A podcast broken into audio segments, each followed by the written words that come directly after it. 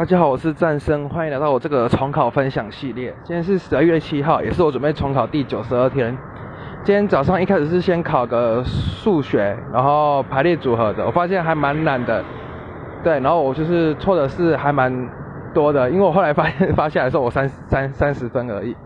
然后早上第一堂课是国文课，然后国文就是讲，反正就讲就是讲解是启军的白。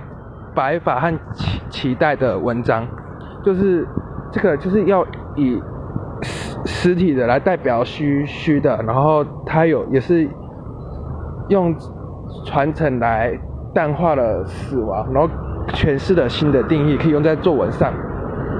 然后下一堂课，英文老师可能好像不知道什么原因，就是请假改成晚上上课。